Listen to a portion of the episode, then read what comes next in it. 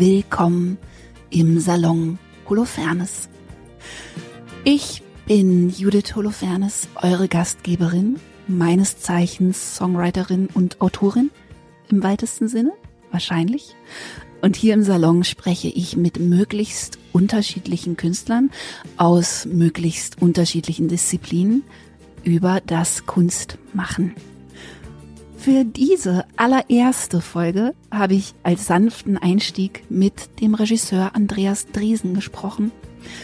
Das war ein sanfter Einstieg, weil ich Andreas Driesen schon seit über zehn Jahren kenne.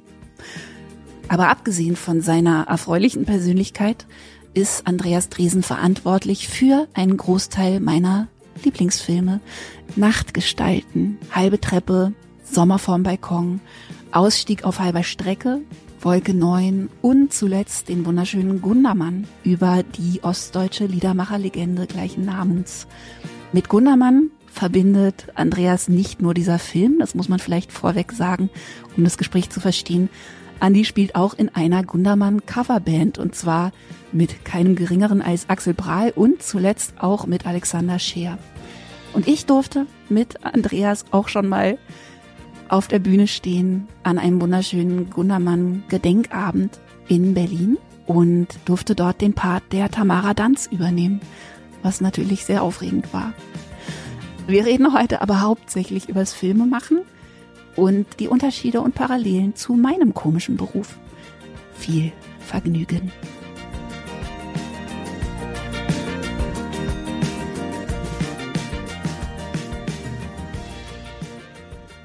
Hallo Andi. Hallo Judith. Wie schön. Wir verraten einfach niemandem, dass wir hier seit einer halben Stunde Schon sitzen. quatschen. Und ähm, was ich gedacht habe, ich habe neulich gehört, dass es tatsächlich eigentlich ein Nachteil ist, wenn man mit Freunden Podcasts macht und dass man lieber Fremde einladen soll. Wollte ich natürlich aber nicht. Und ich habe gedacht, wenn wir in Versuchung kommen, irgendwas zu besprechen, was eigentlich nicht für die Öffentlichkeit geeignet ist, machen wir es einfach trotzdem. Und dann mache ich eine nette Pausenmusik drüber. Mhm. Oder? Dann müssen wir uns jetzt irgendwie nicht zusammenreißen, Ja, okay. dass wir Mhm. einen Unterschied machen Mhm. zwischen befreundet sein und Podcast machen und dann regeln wir das danach. Willst du den geneigten Hörern erzählen, seit wann wir uns kennen und woher? Das war ein sehr lustiges Kennenlernen. Also seit wann, da müsste ich jetzt direkt überlegen.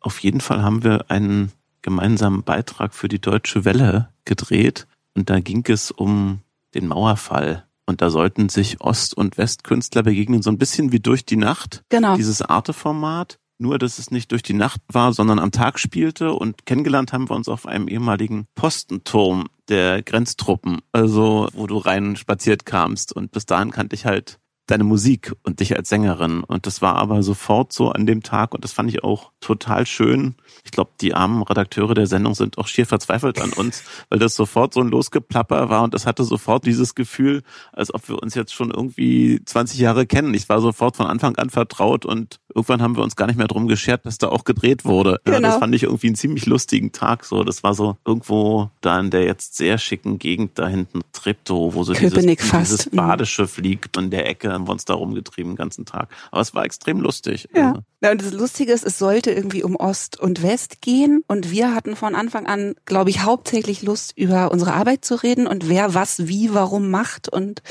jetzt, als ich dich gefragt habe, ob du Zeit hast, hast du gesagt, ich muss gerade so viel über Ost-West-Sachen Richtig. reden. naja, wir haben jetzt 30 Jahre Mauerfall und ich habe diesen Gundermann und jetzt bin ich irgendwie plötzlich der ostdeutsche Klassensprecher geworden. Ja, das kenne ich ja gut mit dem Klassensprecher sein für andere Sachen. Aber ich fand das so lustig, dass das dich immer noch verfolgt. Und das wird mich mein ganzes Leben verfolgen. Aber das ist ja auch okay. Also es ist ja auch nicht weiter schlimm. Es gibt immer nur so Wellen dann, wo man dann sagt, jetzt reicht's aber langsam und dann fällt einem auch nichts Neues mehr dazu ein. ja klar. Na, aber wir können ja jetzt dann quasi die Sendung machen, Ohne, ohne Osten. wo die damals immer so räuspernd neben Ja. uns standen und gesagt, ja, das hat jetzt nicht mehr so direkt was damit zu tun. Ja, aber was mir dann nämlich aufgefallen ist, ich glaube, das ist zehn Jahre her fast. Oder acht Jahre oder so. Ja, es wird bestimmt irgendwie ein Mauerjubiläum gewesen sein. Vielleicht 20 Jahre Mauerfall oder so. Dann müsste es ja 2009 gewesen sein. Also das könnte Genau. so ungefähr ausgehen. Irgendein Jubiläum wird es wohl gewesen sein, sonst hätten sie uns nicht eingeladen. Ja, genau. Aber weißt du, dass du mir in dem Gespräch schon quasi mit Sternchen in den Augen von Gundermann erzählt hast? Das kann durchaus sein, weil zu dem Zeitpunkt haben wir schon dran gearbeitet auf jeden Fall. Das ist ja ein sehr altes Projekt. Ich glaube, seit 2006 oder so haben wir angefangen damit. Mhm. Und insofern ist das denkbar, ja. Ich war dann ganz gerührt, als ich gesehen habe, dass du das jetzt endlich machst, aber ne, oder dass es jetzt passiert. Und ich finde es immer so unglaublich, aus der Ferne zu sehen, was für ein Tanklaster das sein muss, so einen Film zu machen. Ne? Also du bist ja ein richtiger Gundermann-Fan. Ich habe Gundermann über dich kennengelernt. Du hast den auch schon gesungen? Ich habe ihn schon mit dir gesungen, Ja. aber das kam dann auch wieder, weiß ich nicht, sechs Jahre später Mhm. oder so, haben wir dann zusammen Gundermann gesungen im Kesselhaus und so. Und für mich ist das schon so eine ewig lange Geschichte und Mhm. dann kommt dieser Film. Und ich kann mir das immer gar nicht vorstellen. Ich verzweifle schon manchmal daran, wie schwerfällig ich Alben zu machen Mhm. finde. Ne? Also was das für einen Wendekreis hat, bis man das, was man eigentlich machen wollte, dann machen kann. Ja, das ist schon ein ganz schönes Geduldsspiel, aber es ist auch nicht jedes Mal jetzt so schlimm. Es dauert ja auch nicht bei jedem Film zwölf Jahre, glücklicherweise, sondern manchmal geht's auch ganz schnell. Manchmal braucht man auch wirklich nur, in Anführungsstrichen, ein Jahr. Also ein Jahr braucht man eigentlich für einen Kinofilm immer. Darunter ist einfach nicht zu machen. Und meistens sind's schon zwei, drei Jahre, weil man eine Drehbuchentwicklung machen muss und sich dann um eine Finanzierung kümmern muss und dann braucht der Produktionsprozess selber ja auch noch mal einige Monate, also ein paar Monate Vorbereitung, mindestens zwei Monate meistens Dreharbeiten und dann eben noch die Nachbearbeitung, wo man auch noch mal locker ein halbes Jahr einplanen kann. Also es sind schon recht lange Gänge und hat natürlich auch mit dem großen Aufwand zu tun, den man da so betreibt und dem vielen Geld und Ja, Wahnsinn. Mhm. Horror. Ja. Ich find's manchmal auch nicht schön. Ich habe dann manchmal auch gerade deswegen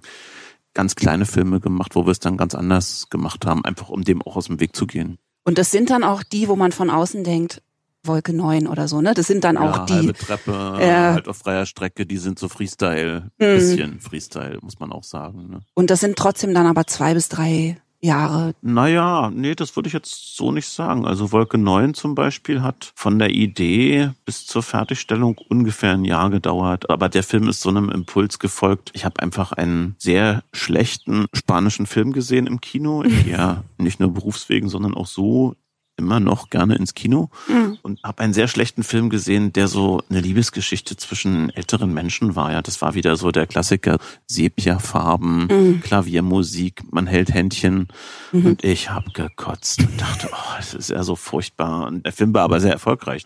Und dann habe ich am nächsten Tag zufälligerweise meinen Freund und Produzenten Peter Rommel getroffen, um ein Bier zu trinken und habe halt so am Kneipentisch abgelästert, was das für ein Scheiß war und so. Und dann sagte Peter so, äh, lass uns doch mal was Vernünftiges zu dem Thema machen und gedacht, ah ja, stimmt eigentlich. Und dann kurze Recherche, schnell besetzt, mit wenig Geld finanziert und sozusagen ungefähr ein Jahr später war der Film fertig. Also das ist dann schon sehr schnell. Ja. Was Aber heißt wenig. Geld, darf man das sagen? Äh, Das- wenig Geld, in dem Fall war es so, weiß ich nicht mehr ganz genau, so ungefähr eine Million Euro. Ist für einen Film leider, ist das ist extrem viel Geld. Ich weiß, Ja. ich kann mir das privat ja, auch für einen Film. mhm. kann mir privat solche Summen immer auch gar nicht vorstellen, aber für einen Film ist das tatsächlich wenig. Mhm. Also nur mal so im Vergleich, so ein normaler Fernsehtatort kostet im Schnitt mindestens 1,2 Millionen Euro, meistens 1,5, manche sind auch noch teurer. Und für einen Kinofilm darunter zu liegen, ist schon ganz schön amtlich, weil im Kinobereich hat man ja eine sehr viel aufwendigere Fertigstellung mit einer längeren Tonmischung, also komplexeren Ja. technischen Abläufen, weil im Kino natürlich die Ansprüche der Zuschauer zu Recht andere sind als beim Fernsehen, ja. Wolke 9 ist, glaube ich, vielleicht mein Lieblingsfilm von dir. Weiß es noch. Ich weiß, ich kann mich noch nicht so richtig entscheiden, aber ich finde ihn so schön. Er ist recht radikal, Ja, sehr traurig. sehr traurig. Ich wurde da besonders wegen des Schlusses des Films sehr heftig angefeindet. Ich frage mich bis heute, ob ich da irgendwas falsch gemacht habe. Also Also es ist, ich möchte natürlich das Ende nicht verraten, aber es ist harsh. Wahrscheinlich ist es auch sehr real. Ich fand das ganz toll. Ist jetzt schwer darüber zu reden, ohne es zu verraten, aber Ja, so. man kann ja so in ähm, für die Hörer vielleicht zumindest sagen, worum es geht. Das ist halt eine Liebesgeschichte zwischen älteren Menschen. Die Frau ist Ende 60, ihr Ehemann ist 70 und der Geliebte ist 76, geht auf die 80 ja. Und Eine seit vielen Jahren verheiratete Frau verliebt sich in einen noch älteren Mann und entscheidet sich dann, ihren Ehemann zu verlassen, obwohl sie ihn immer noch liebt. Also die klassische mhm. Tragödie eigentlich. Und sie kommt aus dem Dilemma nicht wirklich raus und es endet halt auch tragisch. Und ich wollte eigentlich immer erzählen, also ich dachte zumindest immer, dass man erzählen kann, man kann sich mit 70 oder auch mit 80, egal in welchem Alter, glaube ich, immer noch genauso leidenschaftlich und mit Herzrasen verlieben wie mit zwölf. Naja. oder 20 oder 30, ja. Und dann mit 12 auch schon, ja. Und das kann schon alles ganz genauso sein. Und diese Gefühle hören auch nie auf, glaube ich. Mhm. Aber die Konsequenzen, wenn man jemanden verlässt in diesem Alter, die sind unter Umständen anderer Natur. Weil mit 70 verlassen zu werden, ist schon was anderes, als wenn einem das mit 30 passiert. Die Möglichkeiten, dann nochmal jemand Neues zu finden, sind vielleicht dann doch ein bisschen eingeschränkt. Ja, deswegen wollten wir das nicht auslassen in dem Film und haben uns deswegen für ein recht radikales Ende entschieden. Und mir wurde dann aber immer vorgeworfen, wir wollen ja die Hauptfigur, die sich gerade so emanzipiert hat, in ihrer ah, ja. Liebessehnsucht bestrafen. Wo ich dann aber dachte, was für ein Quatsch. Ja, so haben es halt dann doch einige Leute gesehen und da das nicht ganz wenige Leute waren, sondern mir das in den Publikumsgesprächen echt um die Ohren geflogen ist, habe ich dann später mal so gedacht, na, vielleicht hätte man es auch noch irgendwie anders erzählen können. Die lustigsten Reaktionen auf den Film hatte ich übrigens bei einer Vorführung in Neapel. Die Italienerin, ne? war der Film zu Ende und dann sagten die, sagen Sie mal, warum sagt denn die das ihrem Ehemann, dass die einen anderen hat? Ist die bescheuert? Also, das macht man doch nicht. Die soll einfach ihren Spaß haben. Und weil, weil das war so lustig, da merkt man so wie. Wie die Tochter eigentlich. Ja, wie auch, die Tochter, ne? die, die, sagt das ja auch. auch. Ja, die sagt das auch. Warum hast du ihm das gesagt? Und ich finde das eigentlich ziemlich. Schön finde ich, dass die äh, Tochter sagt, Mama, wir hatten das doch so ausgemacht, ja. dass du ihm das Warum nicht sagst. Warum erzählst du denn das? Also, aber ist, das Problem ist halt immer, es ist ja nie einfach, jemanden zu verlassen und sich zu trennen. Aber es wäre in dem Fall natürlich einfacher, wenn sie ihren Ehemann nicht mehr lieben würde oder wenn sich genau. das auseinandergelebt hätte, aber das hat's ja nicht, sondern die beiden sind ein super Paar. Genau. So, das macht die Hürde natürlich nochmal deutlich größer. Das macht sehr traurig auch, ne? Also ja. Und gerade weil sie ihn liebt, muss sie ihm auch die Wahrheit sagen. Ja, und ich finde das so schön bei allen deinen Filmen tatsächlich. Und ich glaube, da fühle ich mich dann auch verwandt, weil ich das Gefühl habe, dass du auch verliebt bist in Realität. Also dass du auch einfach echtes Leben zeigen willst, in dem, wie es eben schmutzig und unaufgeräumt ist und dann manchmal richtige Schritte trotzdem bestraft werden und so. Ne? Also so mhm, dieses, ja. dieses Unaufgeräumte daran, das finde ich wahnsinnig schön. Ich weiß zum Beispiel nicht, ob ich das, als ich ganz jung war, ertragen hätte. Mhm. Also ich erinnere das von, als ich Anfang 20 war, dass man so ein bisschen denkt, also ich hatte so eine Weisheitsliebe schon, aber ich dachte immer, irgendwann wird alles immer besser man wird immer weiser, man wird immer klüger und so, ne? Das wäre schön, ja. Und dann will man das eigentlich nicht wissen, dass es sozusagen eine Weisheitsstufe dahinter gibt, wo man schon wieder akzeptiert hat, dass das nicht so mhm. ist und dass das Leben sich eigentlich nie aufräumt, mhm. sondern dass das so bleibt. Und das finde ich immer in aller Kunst wahnsinnig schön zu sehen, wenn man das erträgt, dass Sachen einfach auch so unversöhnlich stehen bleiben und trotzdem in allem immer irgendwie, also du hast ja einen wahnsinnig empathischen Blick auch, ne? Es ist immer unheimlich mitfühlend. Ich mag Menschen. Ja, mhm. merkt man, genau. Du magst Menschen und es bleibt aber halt messy. so, ja, ne? ja nein, man kann das Leben nicht aufräumen, auch wenn man es noch so gerne möchte, glaube ich. Also es gibt häufig leider sehr wenig Klarheiten in amerikanischer Filmdramaturgie gibt es eigentlich immer Klarheiten. Meistens in den überwiegenden Filmen ist es halt irgendwie sehr aufgeräumt. Und da gibt es den Guten und den Bösen und da kann man im Prinzip nach zehn Filmminuten eigentlich auch immer schon sagen, wie es enden wird. Und man kennt auch schon die dramaturgischen Abläufe. Gibt natürlich auch da auch andere Beispiele. Und ich bevorzuge lieber etwas unebenere Wege. Ja, und was ich ungewöhnlich finde, also ich habe jetzt gerade nochmal zum Beispiel Whisky und Wodka geguckt. Und ich habe das Gefühl, dass du was kannst, was viele Leute nicht können. Und zwar kannst du sozusagen in deiner Empathie auch springen. Also du kannst die Perspektive wechseln innerhalb eines Films. Also man denkt bei Whisky und Wodka ein bisschen 60 Prozent der Zeit, also man hat Sympathien für den Protagonisten, der ein alternder Star, Schauspieler ist und irgendwie einen Drehtag versemmelt, weil er besoffen ist.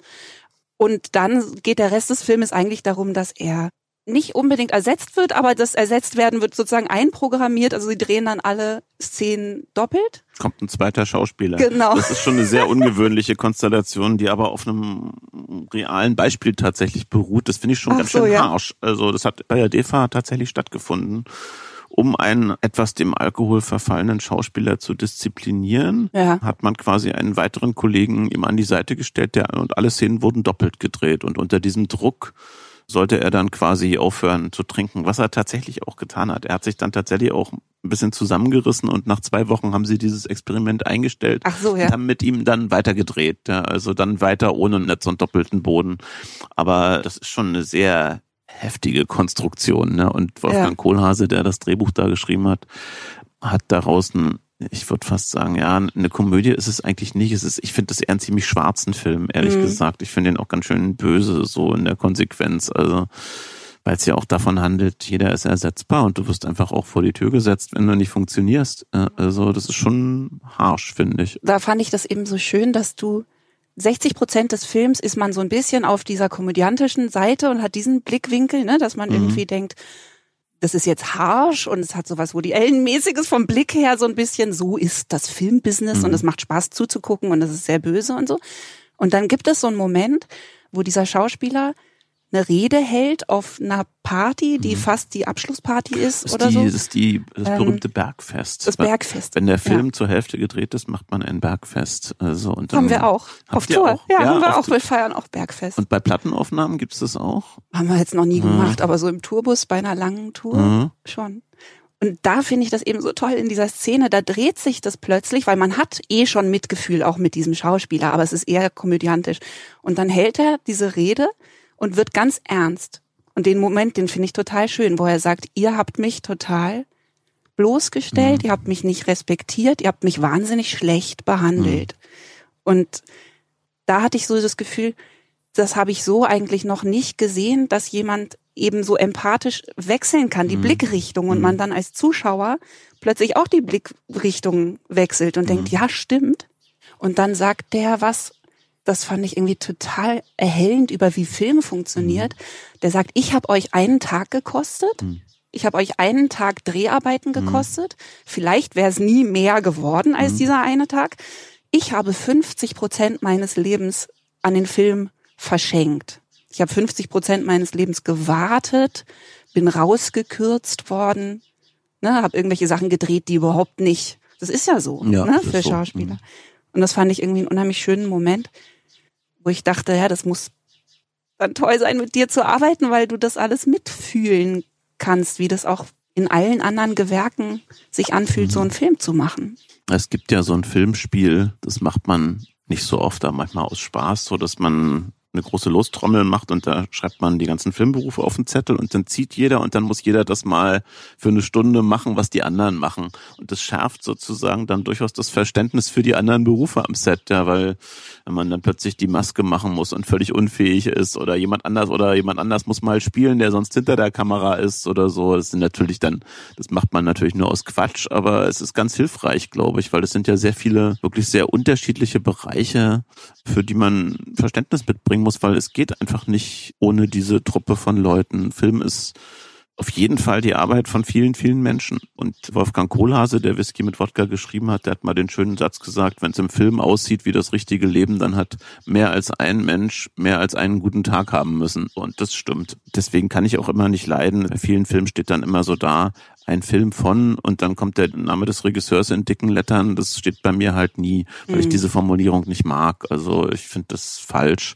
Der Film ist immer von einer Gruppe von Leuten und einer hat halt Regie geführt, klar. Aber ohne den Kameramann, ohne den Tonmeister, ohne den Schnittmeister geht's halt nicht. Also man kann natürlich versuchen, alles alleine zu machen, aber ich glaube, das wird dann auch ärmer. Sportlich. Ja. Na, es ist auch ärmer. Ich finde ja auch die Fantasie von anderen Menschen sehr anregend und lass mich gerne inspirieren. Kannst du das ungefähr benennen? Also weil du arbeitest ja auch mit ganz vielen Leuten immer wieder. Ne? Also du hast ja Mhm. offensichtlich so deine Leute. Und ich bin auch so, ne? Ich bin Mhm. auch sehr treu. Also ich habe einfach Ja. über die Jahre immer die gleichen Leute. Wie viel von dem Ton von einem Film, dem Tonfall, ist dann wer? Oder entwickelt man dann auch zu zweit, also du mit dem Wolfgang Kohlhase zum Beispiel, so einen Blick, der sich dann irgendwann automatisch anfängt, überall zu spiegeln? Wie viel kommt wer da vor? Wie viel Kompromiss ist da auch? Das lässt sich schwer benennen und numerisch ja schon gar nicht, weil ja auch sehr viel Emotionales dabei ist und viele Dinge, die dann passieren, manchmal sogar die schönsten, überhaupt nicht rational sind. Ich sag mal so, je mehr man auf der Suche ist, desto weniger findet man. Das ja. ist leider so. Und die schönsten Dinge entstehen tatsächlich fast aus Versehen oder man fragt sich hinterher, wie sind wir denn jetzt darauf gekommen? Ach du lieber, ist aber echt schön geworden. So, aber niemand hatte vorher auch nur ansatzweise den Gedanken und durch diese Energien, die aufeinander prallen, die ja beim Film auch noch mit anderen Aspekten zu tun haben, zum Beispiel mit Wetter, Tageszeiten, irgendwelchen Störeinflüssen von außen, da entstehen Umstände, die eine Kreativität hervorbringen können oder sie blockieren können. Das weiß man immer erst hinterher. Und manchmal entstehen so dann die Momente, wo man das Gefühl hat, jetzt fliegt ein Engel durch den Raum.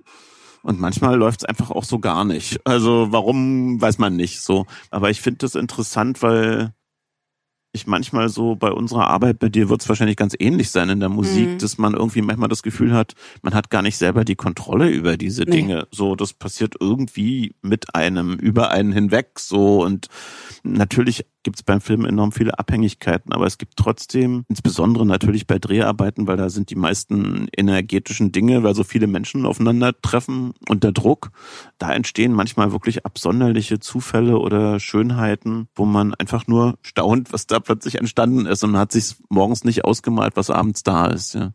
Aber schon auch, weil du bewusst mit viel Impro arbeitest. Ne? Also es ist ja wahrscheinlich nicht auf jedem Filmset so, dass dafür so viel Platz ist, ja, es hängt jetzt nicht nur davon ab, die Lücken zu lassen, sondern auch den Moment zu ergreifen. Und auch bei Filmen, die mit einem Drehbuch entstehen, gibt es auch Unvorhersehbarkeiten und ein besonders schönes Licht plötzlich oder ein Schauspieler macht ein ungewohntes und ungewöhnliches Angebot. Es hängt ja auch sehr davon ab, wie ich die Bedingungen an einem Drehort organisiere. Ich kann natürlich die Abläufe in meiner Arbeit jetzt, das ist ja mein Hauptjob eigentlich, das Nest zu bereiten für alle, so klimatisch von den Abläufen her, dass sich alle wohlfühlen.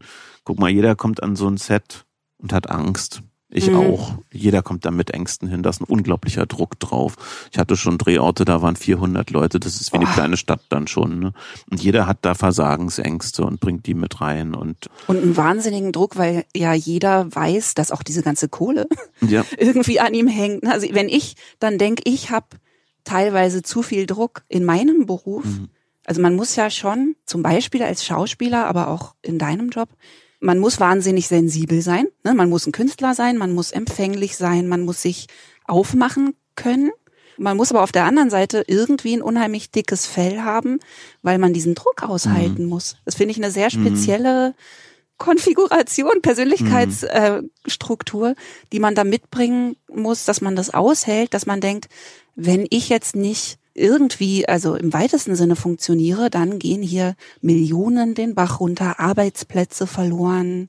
Ja, kann man schon so sagen. Und wie gesagt, meine Aufgabe ist dann eigentlich, so empfinde ich das häufig, ich muss eigentlich von den anderen die Last von den Schultern nehmen, so und sie ein bisschen davon befreien, also ein Klima herstellen, wo die das auch vergessen können, indem ich sie nicht dauernd daran erinnere, dass jetzt gerade die wichtigste Szene gedreht wird, sondern eigentlich das eher, also ich unterspiele ist häufig so mit Humor oder mit Leichtigkeit oder indem man manchmal geradezu Fehler produziert, damit gelacht werden kann an einem Set und lässt man es kurz weiterlaufen, hat Spaß mit allen und schon wird bisschen befreiter weitergearbeitet. Und ich glaube, wenn man so ein Gefühl von Freiheit hat, auch wenn der Set noch so groß ist, entstehen auch überraschende Dinge. Ich kann natürlich sagen, pass auf, lieber Schauspieler, hier liegt eine Schiene und da steht die Lampe und jetzt richtest du dich mal gefälligst in deinem Spiel nach den technischen Gegebenheiten und mhm. eng ihn sozusagen von vornherein ein. Ich kann es natürlich aber auch genau andersrum machen, indem ich sage, nee, der Schauspieler hat hier die Priorität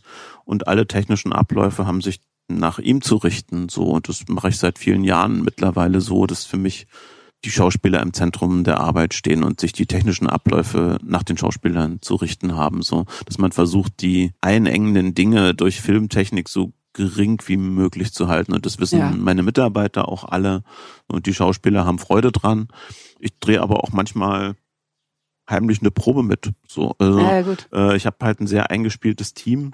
Das ist dann für die Schauspieler manchmal sehr überraschend. Und dann sagen die häufig, ich habe doch noch gar nicht gespielt. Und dann sage ich, ja eben. Ja, also, super. Und das Ja. ist doch gerade der Reiz. So Und das sind so Sachen, wo man auch manchmal auch bei stressigen Bedingungen trotzdem einen Tonfall produzieren kann, der normal ist und nicht durch Leistungsdruck entsteht. So, ich finde in der Kunst der ganze Leistungsdruck äh, und der Erfolgsdruck ist absolut tödlich und man muss versuchen, das wegzuschieben, ja, weil wenn man zu viel Angst hat vor dem Scheitern, dann geht man auch kein Risiko ein. Wenn man kein Risiko eingeht, ist man von vornherein schon gescheitert. Ja, genau. Und das ist genau das Dilemma und das ist in der Musik wahrscheinlich genau dasselbe, wo es ja auch Produzentendruck gibt und Erfolgsdruck, wenn du eine neue Scheibe machst. Ne? Also, Ja, ich hatte ja mal das schöne Erlebnis irgendwann, ich glaube, zu unserer dritten Heldenplatte, wo jemand, und zwar jemand, den ich sehr geschätzt habe, aber der war da auch betrunken, also gibt quasi Mhm. äh, mildernde Umstände, zu mir gesagt hat, was hast du denn da jetzt auf der neuen Platte irgendwie für Themen? Das checkt doch keiner. Das ist alles viel zu metaphysisch und du musst, du musst wieder hier sowas wie nur ein Wort. Das verstehen die Leute. Und ich dachte, er macht Witze, Mhm. weil ich das von demjenigen in dem Moment nicht erwartet hätte. Mhm. Und dann habe ich gelacht und habe gesagt, na ja, aber jetzt gerade möchte ich eben über die Auflösung von Identitäten schreiben und über ähm, was man alles nicht ist und über Freiheit und so. Und dann hat er gesagt, ja, aber das kannst du jetzt nicht mehr machen, da hängen Arbeitsplätze von ab. ja, Was ehrlich gesagt für mich so ein bisschen Ja. der Anfang vom Ende war. Also ich erzähle das jetzt so Mhm. lustig, ne? Aber es war ein Moment, wo bei mir sich ein Hebel umgeschaltet Mhm. hat, wo ich dachte, nee, aber das kann ich nicht. Das geht nicht. Das kann ich nicht machen.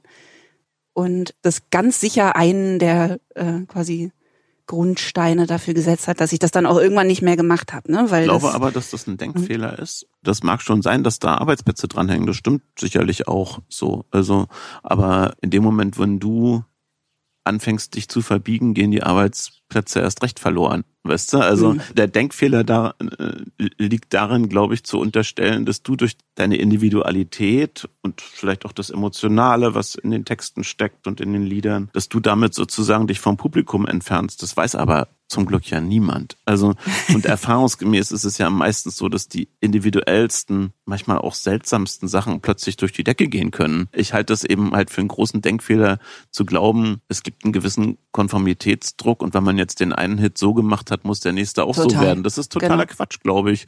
Da gibt's auch in der, in der Kunstgeschichte viele, viele Beispiele, wo das eben genau andersrum war. Also, ja, man ist ja auch immer zu spät dran, ne? Also Richtig. wenn man anfängt, irgendwas zu kopieren und sei es man selber, Mhm. so, ne? Dann ist man ja auf jeden Fall immer, dadurch, dass das auch bei uns schon diese längeren Zyklen hat, sind ja auch ein, zwei Jahre, Mhm. ist man ja per Definition zu spät dran. Mhm. Das heißt, selbst wenn man sich darauf ausrichten wollen würde, dass man einen größtmöglichen Erfolg haben wollen würde, was bei mir Mhm. nicht mehr unbedingt so Mhm. ist, selbst dann müsste man eigentlich hoffen, dass man sozusagen zufällig wieder eine Goldmine trifft. Ja. Mit dem nächsten komischen Zufall, das von dem weiß man es nicht gedacht Das hat. weiß man halt wirklich nicht, finde ich. Und das ist auch gut so. Also äh, wir haben schon, beim Film ist es ja wahrscheinlich ähnlich oder vielleicht sogar noch schlimmer als in der Musikindustrie, was mir alles schon Leute erzählt haben, was erfolgreich sein muss und wie man es machen muss damit. Das ist Genau. alles so ein Quatsch. Und dann gibt's ja auch zum Beispiel so, habe ich auch schon ganz schlechte Erfahrungen gemacht. Es gibt man macht manchmal so, das machen Verleiher sehr gerne, so Testvorführungen von Filmen, wo dann so nach statistischen Erwägungen ausgewähltes Publikum in einem Zuschauerraum versammelt wird. Mit, da darf man als Regisseur eigentlich gar nicht hin oder man muss sich ganz hinten verstecken irgendwo. Man darf auch nicht gesehen werden und auch sowieso nichts sagen. Und dann wird irgendein Rohschnitt gezeigt. Die Zuschauer werden mit einer Infrarotkamera auch gefilmt von vorne. Dann gibt's Fragebögen, dann werden sie mündlich nochmal befragt. Und dann gibt's statistische Auswertungen. So, ne? Also, und, und sehr witzigerweise, ich habe, also ich hatte bisher drei Verleiher, die das gemacht haben, bei drei verschiedenen Filmen. Und der Film, der bei diesen Befragungen durchgefallen ist und am schlechtesten abgeschnitten hat, der war der erfolgreichste. Ja, welcher war das? Das war Sommer vom Balkon. Und der hat, kam überhaupt nicht an in der diesbezüglichen Testvorführung. Wie fürchterlich hast du dir das dann zu Herzen Nein. genommen in dem Moment? Nein, ich fand das sowieso Blödsinn, die Testvorführung. ich habe das überhaupt nicht zu Herzen genommen. Leider hat sich der Verleiher zu Herzen genommen und hat den Film dann mit einer geringeren Kopienzahl gestartet, weil er nicht an den Erfolg geglaubt hat. Mhm. Und das hat ihm geschadet. Das hat dann letztendlich geschadet, weil der Film, das war damals noch eine Zeit, wo man mit Filmkopien in die Kinos gegangen ist. Und der Film ist am ersten Wochenende in dem Fall wirklich durch die Decke gegangen. Mhm. Und wir hatten gar nicht genug Kopien, so dass die Leute nicht in die Kinos konnten. gehen konnten. Die hatten Voranmeldungen dann und so. Teilweise waren wirklich Schlangen vor den Kinos. Und wären wir mit, keine Ahnung, 50 Kopien mehr rausgegangen, hätte der Film wahrscheinlich, ja, kann man schon so sagen, 100.000 Besucher mehr gehabt. So, das ist dann schon schade, weil man einfach nicht dem eigenen Instinkt vertraut, sondern irgendwie meint, mit Berechnung oder Statistik irgendwie ahnen zu können, wie was geht oder so. Ich habe da echt große Zweifel. Also wie gesagt, wenn bei den anderen Beispielen, wo wir das gemacht haben, war es genau andersrum. Die Filme haben super abgeschnitten und haben dann halt nicht funktioniert, so ne, wo alle sich beruhigt zurückgelehnt haben und ich dachte, naja, ich weiß auch nicht so richtig, mal sehen. Also und aber hat dein Bauchgefühl sich jeweils bewährt? Eigentlich ganz gut, ja. Also wobei ich mich ich habe auch schon Sachen erlebt, wo das dann gar nicht funktioniert hat, wo ich dann enttäuscht war. Zum Beispiel jetzt bei Gundermann, muss ich mal ganz ehrlich sagen, habe ich zum Beispiel überhaupt nicht mit einem Erfolg gerechnet. Weil du es so speziell fandest, oder? Ja, weil wir so, wir haben zwölf Jahre um diesen Film gekämpft und in diesen zwölf Jahren haben Leila Stieler, die Drehbuchautorin und ich fast nur mit Leuten zu tun gehabt, die uns eigentlich immer wieder gesagt haben, das kann nicht funktionieren. Also, wenn es dir halt oft genug gesagt wird, dann glaubst du es halt irgendwann so. Ja, eine Idee wird ja auch, also ich finde es schwer, das habe ich dann auch gedacht, als ich gesehen habe, die Idee, Gundermann ist bei dir eben zwölf Jahre alt ich finde schon, dass Ideen auch alt werden ja. und dass man zumindest sich dann richtig Mühe geben muss, sozusagen die Liebe am Laufen zu halten. So, ne? Also es ist einfach, in der Kunst muss man ja oft eine Idee dann reiten, wenn sie kommt, oder zumindest ist es dann am einfachsten. Mhm. Ne? Also der Energieaufwand ist dann am geringsten, wenn man eigentlich die Idee dann, wenn sie einschlägt, dem Impuls folgt, nach Hause reiten kann. Ja bei einem Song genauso. Ne? Mhm. Ne? Also man kann an einem Tag einen ganz tollen Song schreiben, mhm. aber nur, wenn man es an dem gleichen Tag macht. Mhm. Ne? Und nicht, wenn du den mit nach Hause nimmst und denkst, jemand müsste mal einen Song überschreiben mhm. und das dann drei Monate mhm. später wieder versuchst, dann kannst du dann noch mal drei Monate dran sitzen bis der, ne? Hast also du man schon mal versucht, eigentlich einen Song am selben Tag zu schreiben und auch aufzunehmen und fertigzustellen? Nee, habe ich nicht. Das wäre ja eine interessante Methode. Ja, hat äh, Joni Mitchell gemacht mhm. äh, bei ihren späteren Platten, dass sie sozusagen, da habe ich gerade die Biografie gelesen, die ganz toll ist. Und da sagt sie, dass sie äh, jetzt inzwischen dann immer versucht, eigentlich Song, also noch nicht mal alle Songs, was mich auch unheimlich stört. Also man schreibt mhm. bei uns ja dann oft ein Jahr lang Songs dann geht man so ins Studio, macht all die Songs. Dann dauert's noch mal ganz lang, bis die rauskommen. Also wir haben eigentlich ja auch solche Zyklen. Mhm. Und die finde ich auch überhaupt nicht zuträglich Ne, dem, ja heutzutage eigentlich könnte man ja sagen, du bist quasi permanent auf Tour oder wenn du Lust hast, spielst du ein Konzert halt so genau. und dann nimmst du zwischendurch mal einen Song auf, wenn der da ist und bringst ihn sofort raus. Man müsste ja gar nicht sozusagen in Alben mehr veröffentlichen. Man könnte ja auch einzelne Songs rausholen, wenn man denkt, ach, der ist jetzt fertig, mir ist gerade mal so, dann könntest du eigentlich doch heute aufnehmen und morgen rausbringen. Ja. Das ist auch, also ich habe da ganz dolle Fantasien mit. Man muss dafür natürlich das Album loslassen. Mhm, richtig. Und ne, ich war immer so ein Album-Fan und tatsächlich ist es jetzt aber so, dass das bei mir anfängt zu überwiegen, mhm. dass ich denke, so das leichte Schwert, mhm. was man dann führen mhm. kann, das trumpft für mich einfach alles. Mhm. Und ich hatte da aber so lustige Gespräche zu, weil, also im Prinzip ist die Technik soweit, mhm. ne? Und das Internet ist auch soweit, du kannst es so machen. Mhm. Wer aber noch nicht ganz so weit ist, ist die Presse oder Medien weil die die Formate oder also viele mhm. Medien diese Formate noch nicht verstehen oder dafür einfach keinen Platz haben. Das heißt, ich habe mit der gleichen Person, die sich sehr gut auskennt, ein Gespräch gehabt, wo der gesagt hat, ach, vergiss Alben. Mhm. So einer meiner Berater. Vergiss mhm. Alben, brauchst du nicht mehr machen. Kannst du einfach so machen, wie du willst. Nämlich Song schreiben, Song mhm. aufnehmen, Song rausbringen. Dann drei Monate später mhm. habe ich mit der gleichen Person geredet und es ging ums Touren. Mhm. Und dann meinte die gleiche Person, ja, nee, aber dafür, also wenn du jetzt auf Tour gehen willst, brauchst du ein brauchst Album, ein Album und einen Tonträger. Mhm. Und zwar einen, den Leute verstehen. Und schon mhm. eine EP, auf der zum Beispiel nur fünf Songs mhm. drauf wären, reicht nicht. Mhm. Also da wird es dann wieder ganz stark formatiert, dass du in bestimmte Kanäle mhm. nur reinkommst, wenn du was Verständliches anzubieten mhm. hast, nämlich ein Album. Das heißt, bei uns wedelt unheimlich oft der Schwanz mit dem Hund. So, ne, dass so, weil du touren musst, musst du eine Platte machen. Ja, aber man könnte es aber doch auch genauso andersrum denken. Stell dir doch mal vor, es gibt einfach Leute, die gerne deine Lieder hören und von denen gibt es eine ganze Menge. So, und du gehst auf Tour ohne Album. Und die kommen zu dir, weil sie dich hören wollen, vielleicht länger nicht gehört haben.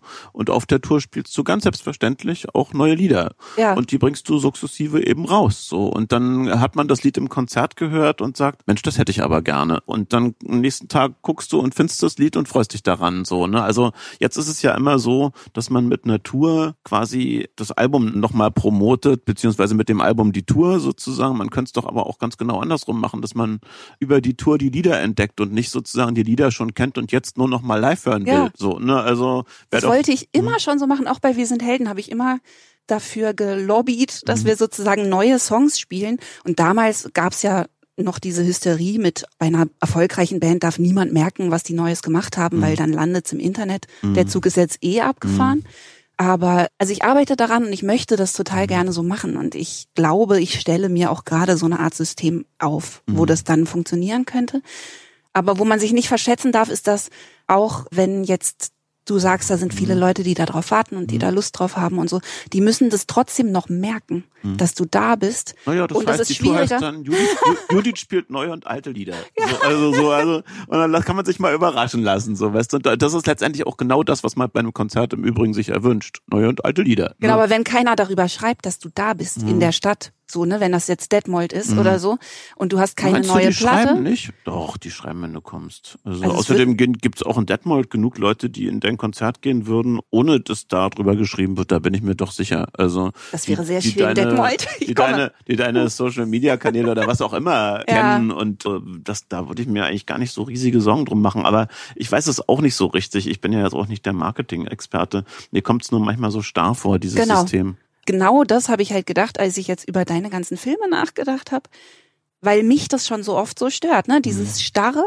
Und ich versuche sozusagen seit, also mal mindestens seit wir mit den Helden aufgehört haben, mhm. seit sechs Jahren, fast sieben Jahren, versuche ich mir ein System zu basteln, das leichtfüßiger ist und wo ich schneller reagieren kann und wo mhm. ich schneller mein Zeug mhm. machen kann und vor allem nicht so zyklisch, weil mhm. mich das total stört, mhm. ne, dass du immer diesen riesigen Anschub.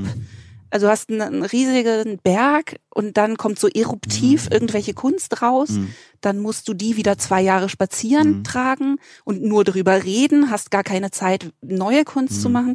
Und mein Ideal wäre, mir ein Leben zu basteln, wo das immer vorkommt, mhm. ne? wo man ja. immer im im Schaffen ja. bleibt und auch immer ein bisschen veröffentlicht. Das also, fände ich das Schönste. So.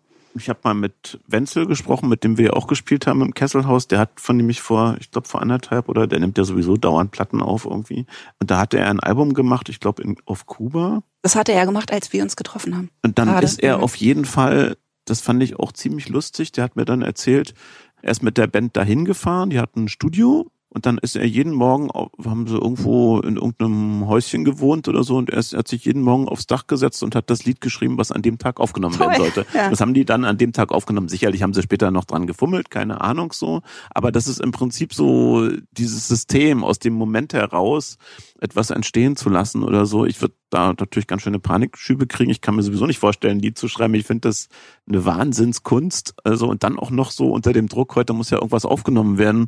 Aber vielleicht muss ja manchmal auch. Aber so, das ist ja im Prinzip, also was Wenzel da macht, ist mhm. wie eine Spielregel. Mhm. Und ich kann auch total gut mit Spielregeln mhm. umgehen. Also ich finde eher, dass das Druck rausnimmt. Mhm. Du musst die ja dann auch nicht alle na gut, also in seinem mhm. Fall jetzt schon, mhm. wenn das seine Spielregel ist, aber du mhm. müsstest die ja nicht alle benutzen. Mhm. Aber ich finde das eigentlich für alle Künstler immer eine gute Übung zu sagen, ich muss jetzt jeden Tag Ein Lied. einen Song schreiben. Mhm. Oder zum Beispiel Denkmal war eine. Hausaufgabe von einem Songwriter-Seminar, die ich total doof fand. Ne? Also ich habe die Aufgabe gekriegt, das Thema ist Denkmal. Und ich Aha. dachte, Mann, ah, okay, ne, Christ also Christoph Stehlin war das ein ganz toller Liedermacher, der eine ganz der leider verstorben ist, der eine wunderbare, wie so eine Songwriter-Schule mhm. gemacht hat. Und der hat so Hausaufgaben vergeben mhm. über den Sommer.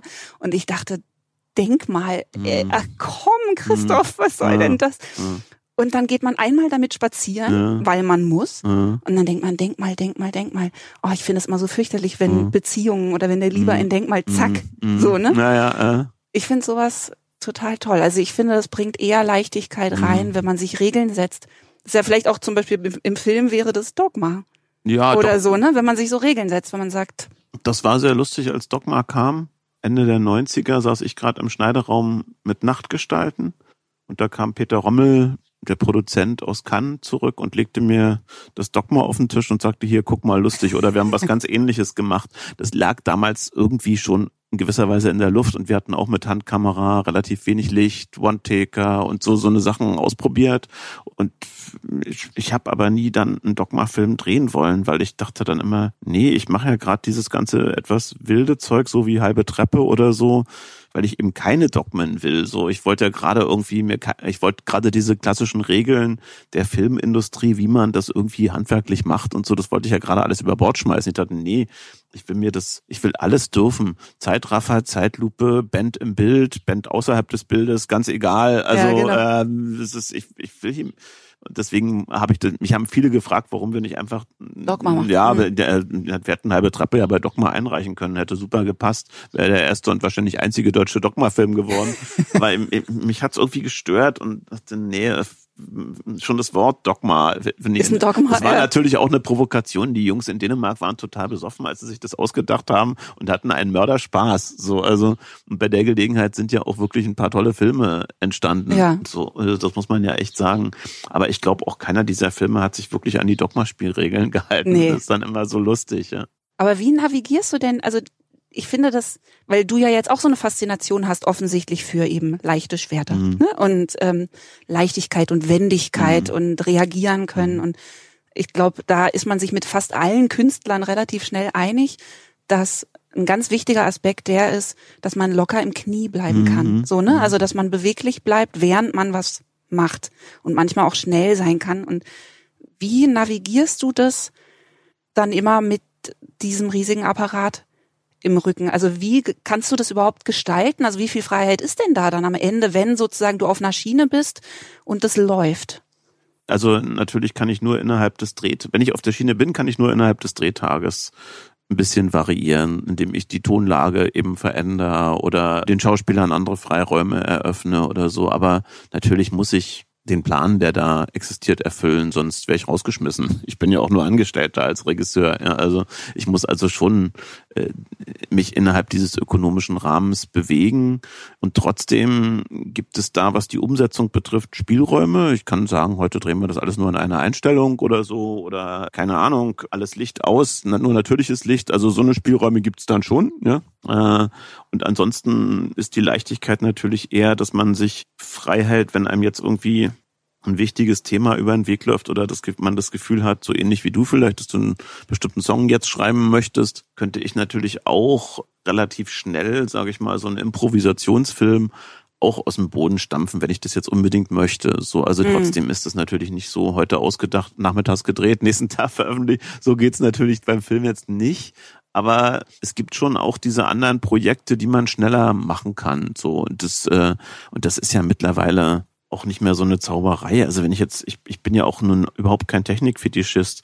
Ich würde doch einfach mit meinem Telefon drehen, wenn es sein muss. Ja, also es wird mich überhaupt mhm. nicht stören. So, also wenn ich jetzt das Gefühl habe, es gibt eine Dringlichkeit und so, nur dann gehe ich halt los. Den Schnittplatz habe ich hier stehen, dann rufe ich meinen Schnittmeister an, dann nageln wir das zusammen, fertig. Ja, also das ist das witzig. Ich habe auf meiner Karte, ich habe hier mhm. Karten, mhm. Fragen, Dringlichkeit mhm. als Thema, weil ja. ich das nämlich total interessant finde. Ähm, ich finde immer, dass gute Kunst eine bestimmte Dringlichkeit ja. haben muss. Ne? Und wenn du zum Beispiel mit einem, wenn ich jetzt mit einem jungen Songwriter rede, mhm. der mich irgendwelche Sachen fragen will, und ich denk, aber du weißt doch gar nicht, was du schreiben willst. Mhm. Also wenn du, ich kann nicht mit dir darüber reden, wie du einen guten Song mhm. schreibst, wenn du überhaupt keine innere Dringlichkeit hast, was zu sagen. Mhm. Ne? Also es muss jetzt keine mhm. Message sein, Richtig, so, mhm. ne? Aber du musst eine innere Notwendigkeit ja. haben, irgendwas jetzt in dieser Form mitzuteilen, ja. sonst musst du das bleiben lassen. Mhm, richtig. Oder sonst musst du noch mal zwei Jahre leben. Mhm. Ne, also wenn du ein Gegenüber hast, der sagt, ja, ich habe irgendwie gar nicht so was, was mir jetzt so wichtig wäre. Ja, dann kann man es lassen. Dann kann man es wirklich lassen.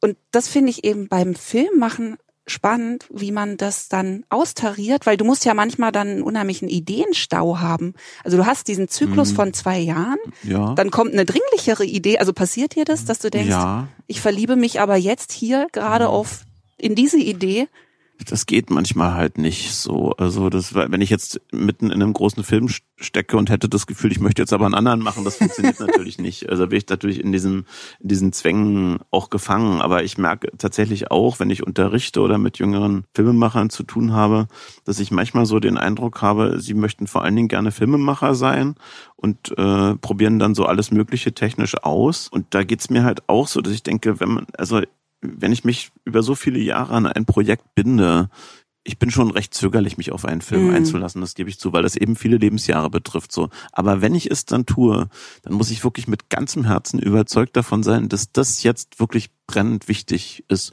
Muss nicht für die ganze Gesellschaft sein, aber für mich. Also, mhm. weil ich muss damit so viel Lebenszeit verbringen. So und genau. äh, und das sind eben unter Umständen Jahre. So und wenn dieser Impuls nicht kommt, dann fange ich gar nicht erst an. So, also es ist wie Verlieben auch. Es, es muss ja. so ein ganz starker innerer Impuls sein zu dem Projekt hin und dann geht's auch los. So und dann kann ich das auch mit ganzem Herzen, wenn es sein muss, auch zwölf Jahre lang betreiben. Genau. Äh, aber mhm. dann muss die Liebe halt auch groß genug sein. So und dann gibt's aber auch andere wo man sich irrt, das habe ich auch. Also ich habe auch schon Projekte angefangen, wo wir nach vier Jahren gesagt haben, doch nicht. Das wird nichts. Nee, das Und hast du es dann abgebrochen? Ja, abgebrochen, ja. Also habe ich ja. Also mit einem guten Gefühl. Also kann man das dann auch loslassen ja, und sagen, war einfach ein Fehler? Ja, ist schade, ist dann immer traurig. Wir gehen meistens dann in die Kneipe, aber so ist es. Also ehe man dann noch einen schlechten Film dreht, wenn man merkt, man kriegt das Buch nicht hin, lassen wir es lieber. Also mhm. das habe ich schon tatsächlich auch schon mehrfach gemacht und ist dann halt so. Muss man dann auch einsehen und man kann das auch nicht erzwingen. So, man muss das rauskriegen für sich.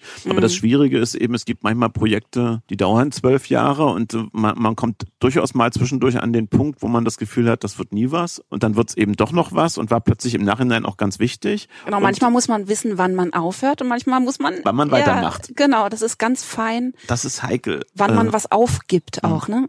Also ich zum Beispiel bin jetzt auch gerade in einer Situation, wo ich einen unheimlichen Stau von Ideen habe. Also ich habe aus bestimmten Gründen ziemlich viele Sachen, die ich ganz dringlich machen wollte, mhm. nicht gemacht. Und jetzt sitze ich da und muss rausfinden, was davon jetzt mhm. noch stimmt. Ne? Und, und was ist das Wichtigste dann? Genau, ähm, was ist denn davon jetzt aber und dann auch mit einer bestimmten Trauer einzusehen, dass manche von den Ideen aber vielleicht auch vorbei sind, mhm. dass sie ihre Zeit gehabt hätten, mhm. ich habe es aber nicht gemacht und jetzt sind sie irgendwie alt geworden. Mhm. Ich mache das jetzt wirklich so, dass ich über den Sommer jeder dieser Ideen eine Woche gebe. Mhm. Aber habe ich jetzt beschlossen, so, ne? Ich gebe mhm. mach, ich gebe dem jetzt eine Form, weil das sind mhm. sechs oder sieben Ideen. Jede kriegt eine Woche mhm. und ich gucke, welche mich noch wegtragen mhm. und welche sich wie Arbeit anfühlen, so, ne? Und dann ich traurig ein paar fallen lassen. Ach na, wer weiß, das heißt ja auch immer in der Kunst gar nichts. Vielleicht kommen sie dann in, kloppen sie in zwei Jahren plötzlich wieder auf oder so, weißt du, das dass stimmt, das Gefühl genau. hat, dass, ach, war doch gar nicht so schlecht und so. Oder manchmal bleiben so, es gibt ja auch sowas, also bei mir jedenfalls, ich weiß nicht, wie es bei dir ist, bei Texten gibt es das ganz bestimmt, könnte ich mir vorstellen, bei mir gibt es wie so eine Art Resterampe. So, also, Total, absolut. Also, ja. ich habe eine Resterampe, wo ich so, also, also zum Beispiel Filmtitel. Wolke 9 ist so, ist so ein Titel, ich habe als ich bin John Lennon-Fan und fand immer äh, Nobody Loves You When You're Down and Out einen großartigen Song. Äh, und die zweite Zeile geht halt Nobody Sees You When You're on Cloud 9. Ja. So. Und äh, dieses Cloud 9 hat mich irgendwie fasziniert, mal davon abgesehen, dass auch ein Harrison-Album so heißt. Und dieses Cloud 9, Wolke 9, das waberte immer schon als Jugendlicher immer in meinem Kopf rum und dachte, irgendwie ein toller Titel, Wolke 9, gibt's ja. im Deutschen gar nicht so und hm, und lagerte da so irgendwie rum und dann haben wir für den Arbeitstitel Sex im Alter Film sozusagen äh, krampfhaften Titel gesucht und ich und dann äh, manchmal stöbert man dann so in dem in der Resterampe rum, die im Gehirn Super. irgendwo liegt und dann fiel mir plötzlich Wolke 9 auf, der in dem Film ja auch gar nicht vorkommt als Titel so und sich auch nicht nicht erklärt so, ne?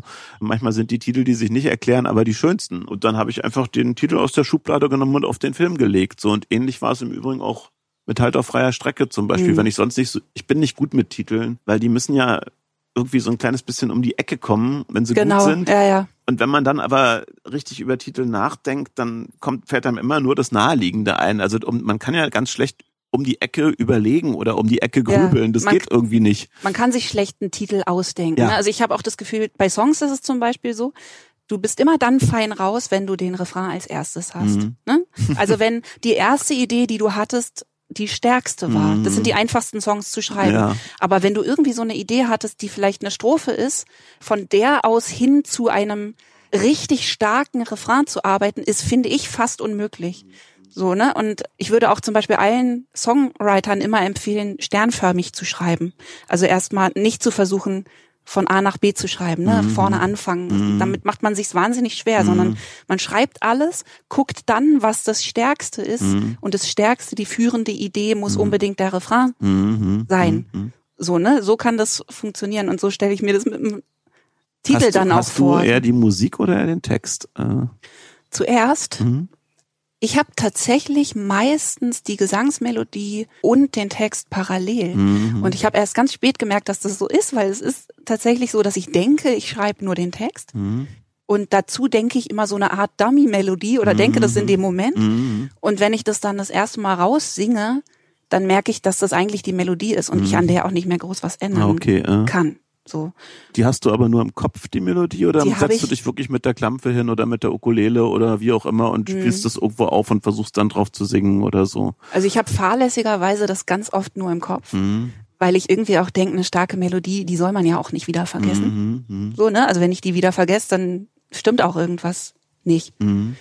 Aber ähm, also du denkst die Zeilen auch, quasi auch gleich musikalisch äh, beim Schreiben. Mhm. Und zwar extrem über Groove mhm. auch. Ne? Also mhm. oft ist es so, dass natürlich der Text einen Groove vorgibt mhm.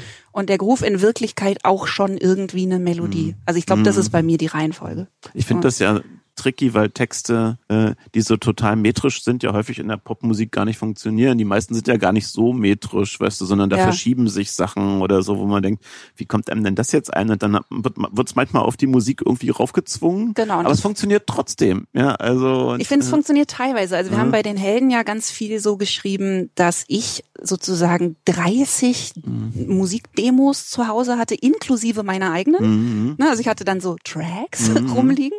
Es war auch ein bisschen Resterampe. Mhm. Ne? Und dann hatte ich Textideen. Und guckst, was drauf passt. Hab sozusagen absichtlich auch manchmal Sachen nicht zu Ende formuliert. Mhm. Und was ich gerade gesagt habe, du machst es dir viel schwieriger, wenn du Sachen nicht in dem Moment, wo sie dir kommen, mhm. ne, zu Ende schreibst und habe das aber absichtlich ausgebremst, weil ich wusste, ich habe diesen riesigen mhm. Fundus und mhm. der muss ja auch so ein bisschen äh, von mir äh, begattet werden, mhm. sonst wird nichts so. Ne? Und dann gibt es natürlich Wünsche, dass alle Tracks kommen von verschiedenen genau. Musikanten. Man muss dann auch noch reihum irgendwie dass jeder mal dran ist. paritätisch gucken, dass jeder drankommt und so. Und ähm, das hat ja total toll funktioniert mhm. bei uns. Ich habe ja mhm. wahnsinniges Glück mit meinen äh, Schreibepartnern mhm. gehabt. Aber tatsächlich gab es auch immer mal Songs, so und so auf der dritten mhm. Heldenplatte war so mhm. einer, da war einfach, also eigentlich bin ich, habe ich inzwischen gelernt, ein klassischer Topliner. Man mhm. nennt das ein Topliner. Also ich mhm. mache Mel Gesangsmelodien, also ne, vom. Schwerpunkt her. Gesangsmelodien und Texte.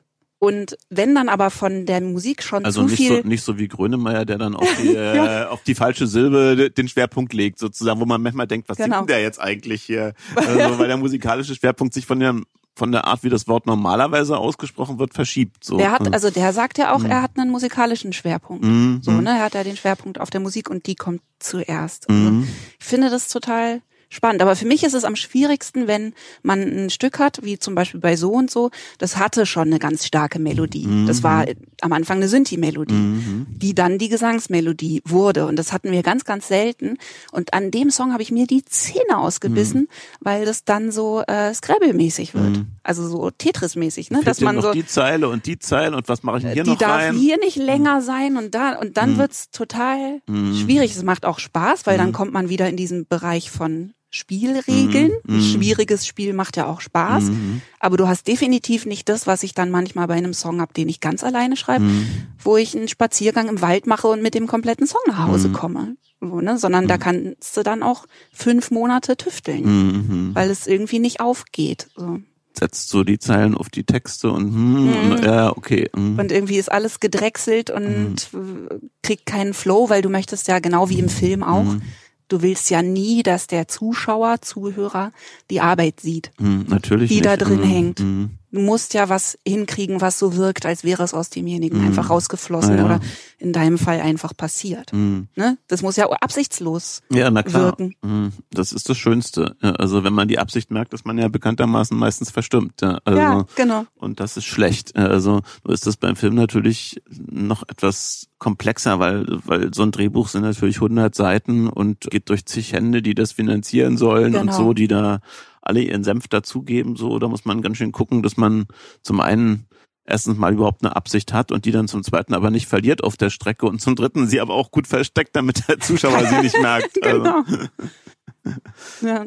also es gibt zwei Sachen, die ich dich noch fragen mhm. will, dringend. Es gibt ungefähr doppelt so viele, die ich dich auch noch dringend in unserem nächsten Podcast dann fragen werde.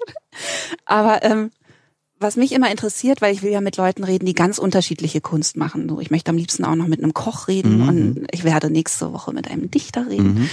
Und ich finde immer, man kann eigentlich sich seinen Beruf angucken und kann sagen, wie viele Berufe auf einmal ist eigentlich mein Beruf. Und bei mir würde ich sagen, so wie ich den bisher gestaltet mhm. habe, ich will das gerne mhm. ändern, sind das mindestens fünf Berufe, die eigentlich auch einen Tag füllen könnten. Mhm. Ne? Also es gibt den mhm. Teil, der sich selber promoten mhm. muss. Es gibt den Teil, der ein sensibles Dichterherzchen sein mhm. muss und äh, total drauf scheißen, was die Welt mhm. von ihm hält. Mhm. Es gibt den Teil, der Artwork mhm. äh, entwickelt. Also mhm. man muss ja auch nicht alles selber machen, aber die meisten Leute wollen das ja dann doch. Ähm, bei mir gibt es dann noch irgendwie soziale Medien, was du, glaube ich, sehr wenig gar nicht. machst, gar nicht machst. Aber so wie viele Berufe hast du mhm. eigentlich und vor allem überschneiden die sich ständig, wie bei mir? Mhm. Bei mir sind die fast immer mhm. gleichzeitig. Oder hast du so Phasen? Also hast du ein Jahr, wo du mhm. Ideenentwickler mhm. bist und dann ein Jahr, wo du Regisseur ja, bist? Ja, kann man schon so sagen. Habe ich ja sowieso noch verschiedene Berufe. Also neben der Filmregie bin ich ja auch noch hier in Brandenburg Verfassungsrichter. Ja, stimmt. Seit mhm. über sechs Jahren. Ich habe eine Professur, wo ich jungen Schauspielern die Arbeit vor der Kamera beibringe in Rostock. Ich inszeniere neben Filmen auch von Zeit zu Zeit Opern. Also mhm. das sind ja alles Dinge, die mich auch ausfüllen, die ich auch gerne mache und das wechselt manchmal auch tageweise.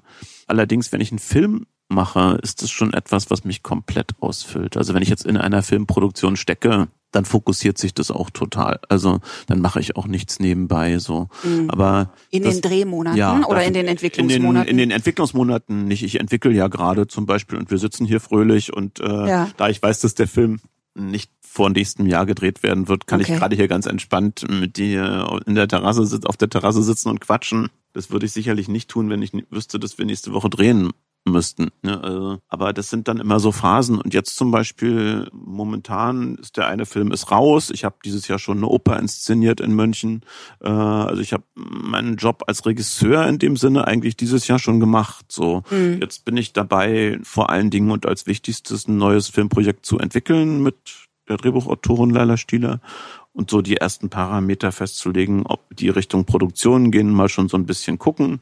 Aber ansonsten mache ich eben auch äh, andere schöne Dinge. Also man kann ja auch nicht nur in der Produktion leben, sondern ich finde, es gehört genauso dazu, dass man sich im Leben ein bisschen umschaut. Wenn ich nur noch in, der, in meiner Filmwelt unter, unterwegs wäre, dann wüsste ich überhaupt nicht mehr, was ich erzählen soll. So, Könntest also, du nur Whisky und Wodka machen, zehnmal hintereinander? Ja, das ist ja auch nicht das Erstrebenswerte. So, also rede ich mit vielen Leuten, ich reise auch. Das, dafür sind Filme natürlich auch eine wunderbare Gelegenheit, weil es gibt diesen Festivalzirkus so. Mhm und selbst wenn ein Film alt ist, also ich bin jetzt mit Gundermann dieses Jahr ganz viel unterwegs noch so. Also ich war jetzt gerade letzte Woche in Bratislava, die Woche davor in Madrid, davor in Amsterdam und werde im Herbst noch nach Japan und nach Amerika fliegen mit dem Film. Und es sind, gibt immer wieder schöne Einladungen, die nicht nur dem Zweck folgen, jetzt den Film dort vorzustellen, das auch, klar. Aber äh, für mich ist auch ein ganz wichtiger Aspekt zu gucken und mhm. die Welt kennenzulernen, andere Menschen zu treffen. Äh, und man ist da ja in einer unglaublich privilegierten Position. Ich komme nicht als Tourist, so ich komme mhm. mit einer Arbeit und dadurch kommt man viel schneller in Kontakt mit Leuten, man ist viel schneller auch mal bei Leuten zu Hause oder so und es ist viel intensiver dann ein Land kennenzulernen, als wenn man da mit einem Reiseführer durch die Gegend tingeln würde, so weil man ja, sofort genau. so eindringt in die Bereiche.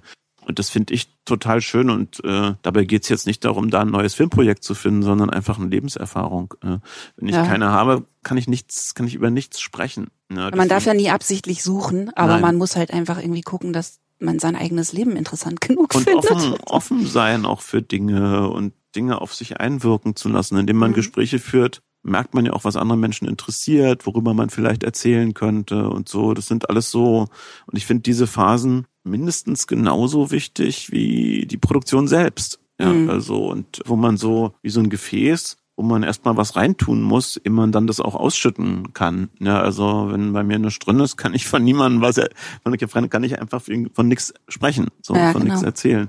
Und das ist so gerade so jetzt so eine Phase, wo ich so sozusagen dies und jenes mache, so. Aber selbst wenn ich unterrichte, habe ich da ganz viel von, ja, weil ich treffe ja auf eine ganz andere Generation von Menschen, die mit ganz anderen Vorstellungen in ihren Beruf reingehen und so. Und das ist für mich total spannend mich daran zu reiben und ich lerne da auch durchaus und das ist schön, finde ich. Und wie beschützt du dann aber die doch begrenzte Zeit, die man ja hat? Also bei mir ist es so, ich habe auch tendenziell immer zu viele Sachen, die ich schon richtig dringend machen mhm. möchte. Mhm. Und dazu kommt ja dann aber auch noch diese ganze Welt von Anfragen von Sachen, die man nicht mhm. wahnsinnig dringend machen mhm. möchte. Ne? Und ich nenne das bei mir, also ich habe angefangen, mir Notizen zu machen mhm von so Metafragen zum Kunstmachen und mhm. ein Bereich ist quasi Verteidigung gegen die dunklen Künste, mhm. wie bei Harry Potter. Mhm. So, ne? Bräuchte man eigentlich als Schulfach für alle Leute, die Kunst mhm. machen wollen. Wie grenzt man sich ab gegen das ganze Zeug, was man auch noch machen könnte mhm. und was auch noch ganz nett wäre mhm. oder irgendjemand anderem eine große Freude? Mhm. Also wie machst du das? Wie beschützt du deine Zeit? Ich folge meinem Instinkt. ich weiß, ich habe da keine mhm. Methode für oder so. Also äh, und das pendelt ja auch. Es gibt ja auch Zeiten, wo ich durchaus Lust habe auf bestimmte Dinge. Also ich habe jetzt mhm. auch nicht immer Lust, um die Welt zu reisen und Filme zu zeigen. So momentan habe ich Lust darauf. Ich habe das lange nicht mehr gemacht und ich bin gerade neugierig. So, das wird sich wahrscheinlich in einem halben Jahr, wenn ich dann viel gereist bin, wieder geändert haben, weil ich sage, jetzt habe ich aber echt die Nase voll. Ich will jetzt endlich wieder drehen. So und das sind ja auch immer so, so Gegenbewegungen, ja. finde ich, die die interessant sind und den denen folge ich dann durchaus auch. Ich merke dann, man muss halt gut auf seine innere Stimme hören, finde ich, wenn man merkt, okay, ich werde jetzt hier langsam überdrüssig oder was das Schlimmste vielleicht ist, routiniert, ja, muss man genau. aufhören. So, ich habe mhm. auch schon mhm. bei Filmen, also es gibt Filme, wo ich, wo es bis heute immer wieder Anfragen gibt, wo ich irgendwo was zu sagen soll, meine Nase raushalten soll. Wolke 9 ist ein gutes Beispiel. Bestimmt, ja. Also mhm. irgendeine Tageszeitung macht eine Sonderseite über Liebe im Alter, so, wer soll sich dazu äußern? Ich natürlich so. Da fällt uns doch ein, da gab es doch mal vor zehn Jahren so, ne? Also das mache ich mittlerweile halt nicht mehr. So, wenn sowas reinkommt, sage ich das mittlerweile grundsätzlich ab. Ja, also das hilft äh, auch, ne, dass man da auch da Regeln setzt, ja. dass man sagt, dieses Jahr kein das und das. Ja, und so, ne? ich, ich sag dann auch, ich, tut mir leid, ich, ich habe meinen Beitrag geleistet zu dem Thema. Ich kann nicht immer wieder mich dazu äußern. Ich wiederhole mich halt auch. Also mhm. mir fällt dazu ja nun wirklich nichts Neues mehr ein. Und der Film ist jetzt auch zehn Jahre her. Ich empfinde natürlich eine Verpflichtung, wenn ich einen Film rausbringe und der im günstigsten Fall eine öffentliche Diskussion anschiebt, dann stehe ich mhm. natürlich da zur Verfügung. Das wäre ja auch unfair, wenn man das nicht täte. Ja, also ja, genau. bei Gundermann ist es ja auch so. Also der hat ja schon eine ganz schöne Debatte angeschoben, auch so. Und natürlich fühle ich da auch eine Verpflichtung, mich daran auch zu beteiligen und meinen Beitrag dazu leisten. Aber jetzt auch nicht endlos. In ja. zwei Jahren ist dann auch mal gut. So ja, ja, genau. dann mache ich halt einen anderen Film und dann werde ich dazu nicht mehr unbedingt begeistert mich noch äußern wollen. Ja, also es erledigt sich dann halt auch vieles und ansonsten höre ich einfach auf mein Herz und ich möchte mich irgendwie wohlfühlen. Und und wenn man sich nicht wohlfühlt, dann fühlt man sich ja manchmal dann so in so wie in so einer Zwangsjacke, wo man nur noch den Dingen hinterher hechelt. Mm. Und da muss man dann auch mal radikal sein und sagen, nee, das mache ich jetzt nicht. Gar nicht. So mehr. ähnlich wie du damals gesagt hast, äh, du willst nicht mehr diese großen Touren spielen vor den mm. vielen Leuten. Und so eine große Band ist nicht mehr das Modell für dich, zumindest in der Lebensphase, mm. dann ist es halt so. Also da muss man, wenn man das nicht, wenn man da nicht der inneren Stimme folgt, ist das, glaube ich, sehr ungesund, denke ich. Absolut. Mhm. Das äh, führt mich quasi mhm. wunderbar zu meiner letzten Frage, weil ich habe dir sozusagen aus der Ferne zugeguckt, wie du dieses Gundermann-Herzensprojekt mhm. verfolgt hast. Und damit haben wir ja auch angefangen. Und ich habe das Gefühl, dass es unheimlich hilfreich ist, wenn man lange Kunst macht, über Jahre, Jahre, mhm. Jahre, dass man immer mal oder spätestens nach mhm. 10 oder 20 Jahren so ähm, auf sein eigenes Fansein mhm. zurückkommt. Mhm. Ja. Weil das ist wie, das ist eigentlich das Belebendste, was man machen kann. So und ich zum Beispiel habe jetzt so ein Langzeithobby, dass ich anderer Leute Songs ins Deutsche übersetze. Mhm. Und ich habe das noch nicht gemacht, ich habe es noch nicht aufgenommen. Das ist auch eine der vielen mhm. Ideen, wo ich aufpassen muss, dass die jetzt nicht alt wird. Weiß, das hast du mir auch schon ne? vor Genau. Also es sind inzwischen erzählt. sind vielleicht 20 Songs, aber mhm. es ist auch ein Mammutprojekt und schwierig. Man braucht die ganzen Freigaben mhm. und so. Und trotzdem also die Leute, denen ich das erzähle, die spalten sich in Leute, die es ganz toll finden, mhm. Leute, die es ganz blöd finden und Mhm. überflüssig finden und sagen, schreib's doch selber schöne Songs, schreib doch deine Songs. Mhm. Und ich finde das aber ganz wichtig, dass man immer mal was macht, wo man zwar dann der ist, der man ist, Mhm. aber eigentlich nur dient, Mhm. so, ne? Und eigentlich nur aus seinem Fanherzen heraus Ja. spricht. Und das fand ich bei Gundermann jetzt so schön, dass ich dachte, das ist das, was Andi jetzt gerade macht, Mhm. Ist sich sozusagen zurücksetzen Mhm. auf diesen ganz reinen Geist, dass man einfach nur Fanliebe Mhm. in was reinsteckt. Und dann kann man das auch zwölf Jahre Naja, machen. es ist nicht nur so, weil wir haben uns den Gundermann natürlich auch, äh, wir haben ihn uns im Sinne dieses Films sozusagen zu einer Kunstfigur erhoben. Ne? Mhm. Also der Gundermann, den man im Film sieht, der hat ja mit dem realen Gundermann nur zum Teil zu tun. Das ist ja immer auch selbst wenn es ein Spielfilm ist, Fiktion. Ja, Mhm. also und wir, klingt jetzt vielleicht blöd, das Wort benutzen ihn ja auch, um etwas zu erzählen. Ja, klar. also und insofern ist es trotzdem, ich bin Fan, das stimmt, ja, also, aber es ist auch was, was ganz eigenes und ich bin trotzdem auch ja nicht nur Fan, sondern wir sehen den Charakter ja auch durchaus, durchaus, kritisch ja. so und ambivalent und das gehört eben auch dazu, finde ich, die kritische Distanz zu wahren und äh, das ist so beides, würde ich sagen. Fan bin ich vielleicht am ehesten, wenn ich die Songs mit unserer Band mitspiele, so. Das ist, dann bin ich schon durchaus Fan, weil da kann ich mich auch unbedingt in den Dienst der Sache stellen, so. Genau, die Songs sind ja auch rein. die so, sind ne? rein, ja. Das, Das- ist der Blick in die Seele. Also, Genau, das fand ich an, an dem Film aber so toll. Mhm. Und ich glaube auch, dass das nicht alle Leute so gemacht hätten, wie Mhm. du es gemacht hast, sicher nicht, weil du ja. ne, auch Mhm. ganz viele Sachen so unversöhnlich Mhm. oder zumindest unerklärt Ja. stehen lässt, was man sich ja auch erstmal trauen muss. Mhm. Und dann, worüber wir vorhin gesprochen haben, ne, dass man dann in so einer bestimmten Liebe zu schmutzigen Realitäten Mhm. Sachen auch so stehen lässt. Und dann kommt einfach ein wunderschöner Song. Mhm. Mhm. Also da kommt dieser sehr zwiespältige Typ, der Mhm. im, im engeren Sinne zwiespältig Ja. ist, ne? wo auch Mhm. Ganz wunderschöne Sachen sichtbar sind und dann Sachen, die man bis zum Schluss nicht versteht Ja. und du auch nicht erklärst, was ich toll finde. Mhm. Und dann kommt ein Song, ne, wie irgendwie Linda oder so, Mhm. den man zehn Tage mit sich spazieren trägt, Mhm. der einfach wahnsinnig schön ist. Mhm. Und das finde ich dann fast das Wertvollste an so einem Film, dass die Realität eben so ist. Das dass das ist- alles gleichzeitig sein kann. Richtig, das ne? ist alles dieser Mensch so.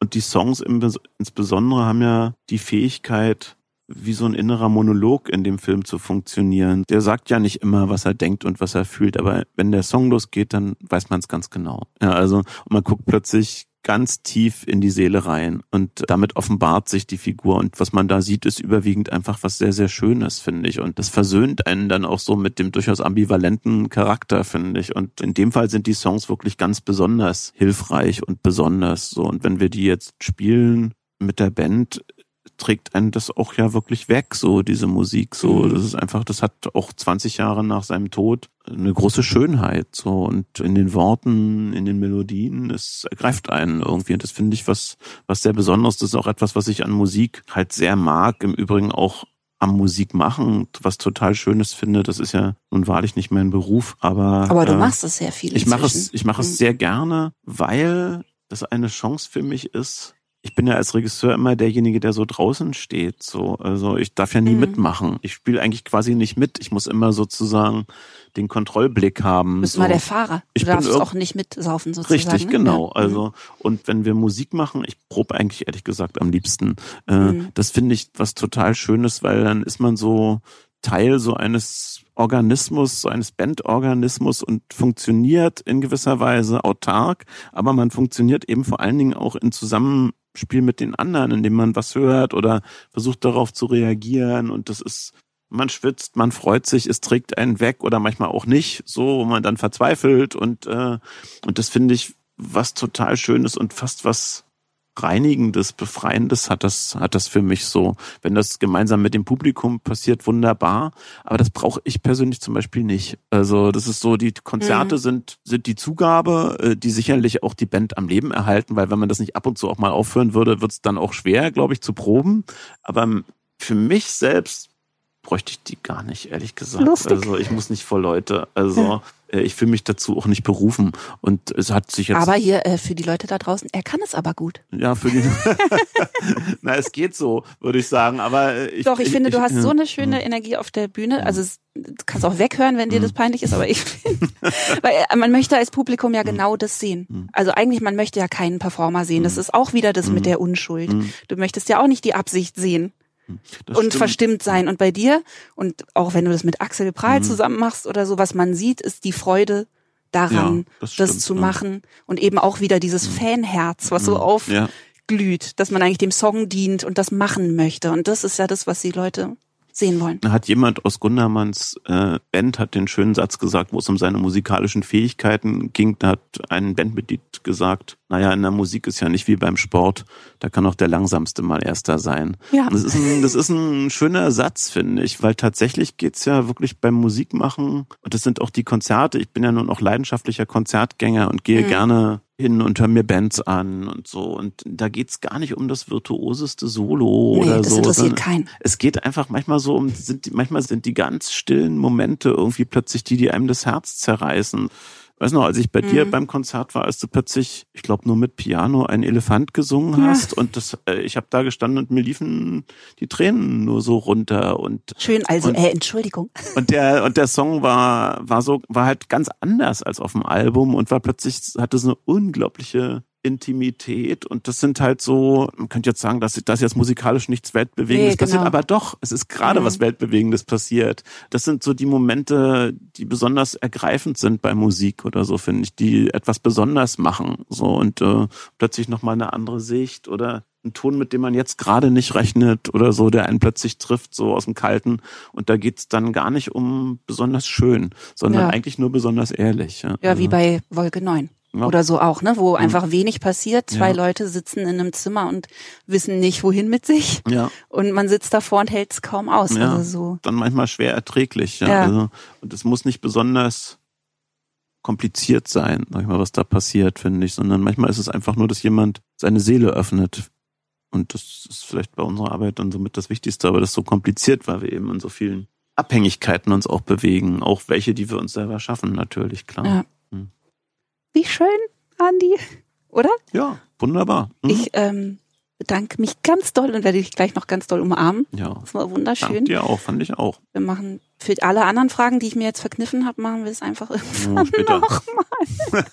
Die anderen 70 Karteikarten, die hier Ja, noch liegen. genau. Nein, aber total schön. Mhm. Vielen, vielen Dank. Gerne. Das war die allererste Folge Salon Holofernes mit dem wunderbaren Andreas Dresen. Ich hoffe, euch hat das Spaß gemacht mit mir und mit Andi. Mir macht das Ganze viel Spaß und ich möchte noch länger dabei bleiben. In diesem Sinne, diese Folge war gesponsert von mir, mir selbst. Und deswegen sage ich jetzt hier an dieser Stelle, wenn ihr mich und meine Arbeit unterstützen wollt, ich bin mit aller meiner sprunghaften Kunst drüben auf Patreon. Ich bin bei Patreon, weil Patreon Fans ermöglicht, ihre Künstler zu abonnieren und damit sozusagen ein Crowdfunding dauerhaft möglich zu machen. Nicht in anstrengenden, megalomanen Sprints, sondern jeden Monat regelmäßig vor sich hin. Und das ist für die Künstler ganz, ganz toll. Also guckt euch das mal an. Ich bin drüben auf Patreon unter Judith Holofernes at patreon.com. Vielen Dank und bis bald. Denk dich an nichts oder alles oder nichts oder alles. Nichts oder alles oder nichts oder alles. Nichts oder alles oder